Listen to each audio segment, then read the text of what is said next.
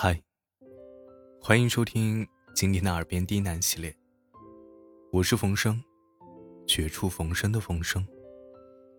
感谢您的收听和支持，让我有了坚持下去的动力。今天晚上，给大家带来一篇小故事。故事的名字叫做《大王》。现在的你。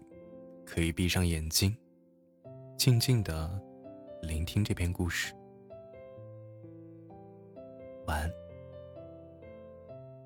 我是一只猴子，他们叫我通臂猿猴。我第一次注意到斗战胜佛的时候，那时候斗战胜佛还没有成佛。那个时候啊，他连孙悟空都不是，他只是一只尚未开化的猴子。在水帘洞前，那天，他是第一个跳进水帘洞里的猴子。我觉得，这个猴子不一般，他敢于冒险和挑战，他敢于当第一个跳进瀑布里的猴子。我们大家认他做大王，我们叫他美猴王。一次，大王因为见到有一只猴子。老死了，他自己也担心起来。他担心自己也会死。他问我：“猴子也会死吗？”我告诉他：“我们都会死啊。”但是大王他不想死，他想要永远的活着。所以，大王离开了花果山，为的是寻求长生不老的法门。他临行前，我问他：“大王，何时还？”大王说：“听天命。”一去数年，大王走后，有一个叫混世魔王的怪物突然出现。混世魔王带着他的手下们，经常欺负我们，作威作福了好几年。我曾经一度觉得。大王不会再回来了。我想，那大王应该是死在了求仙问道的路上。这个世上，人人都想长生，可又有几个人能够如愿的呀？何况大王，也就是一只猴子而已。当猴子驾着云从天而降，不费吹灰之力的。把欺辱了我们几年的混世魔王打倒时，我突然觉得，自己想象中的那么强大的混世魔王，竟然是如此的不堪一击。那一刻，我觉得，我们的大王不一样了。大王从龙王那里要来无数兵器，封了我们几只猴子做将军。他带着我们操练起来。他自己的兵器叫做定海神针。大王说要去地府，他想把我们的名字从生死簿上一笔勾销。临行前，我问他：“大王，何时还？”大王说：“顺天意。”片刻，大王归来，春风得意的样子。我想，大概是天意如此。大王做的事儿惊扰到了天庭，得了个小官之后怒言而返，自立齐天大圣。我特别喜欢这个名字，但是我很害怕。我不知道天庭的手段有多高，大王和我们会不会因此丧命？当天庭承认大王齐天大圣这个称号的时候，我们都由衷的替大王高兴。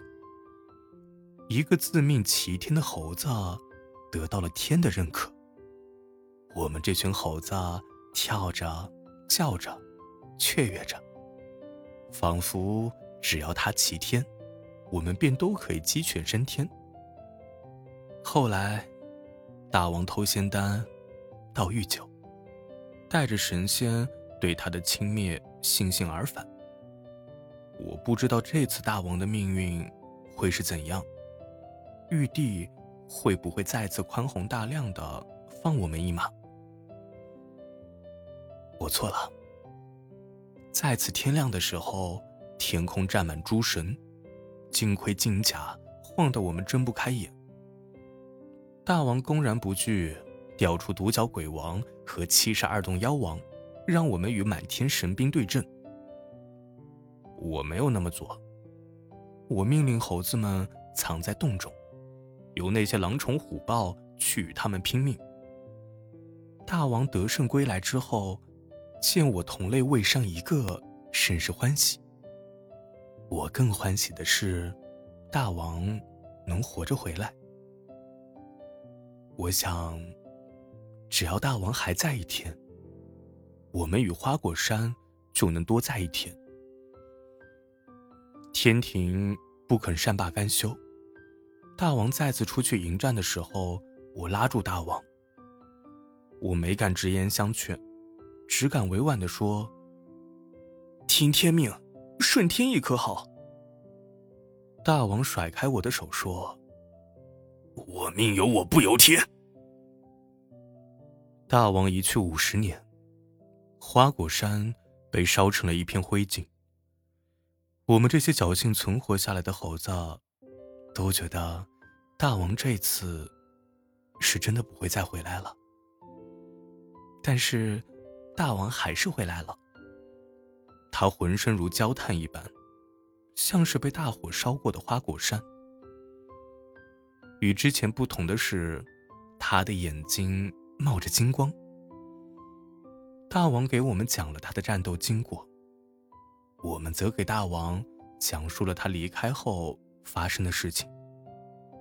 但是，我们都希望大王好好的，希望。他不要再想着报仇的事情了。大王此间一言不发。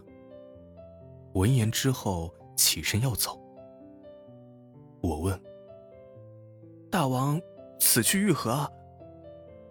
大王道：“踏南天，碎凌霄。”大王，呃，何时还？踏平南天，棒碎凌霄。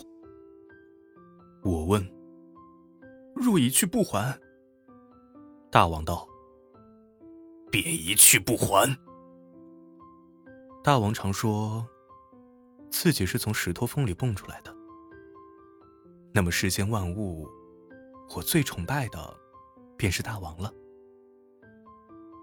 大王常说，神仙们虚伪假面，他觉得甚是恶心。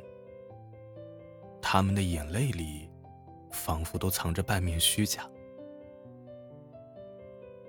大王常说：“这世道不公，苍天无眼，好人没有好报，恶人却横行于世间。”他想做的，就是自己成为天，成为制定规则的人。百年后，我听闻他已成佛。我不知道这几百年中，他经历过什么。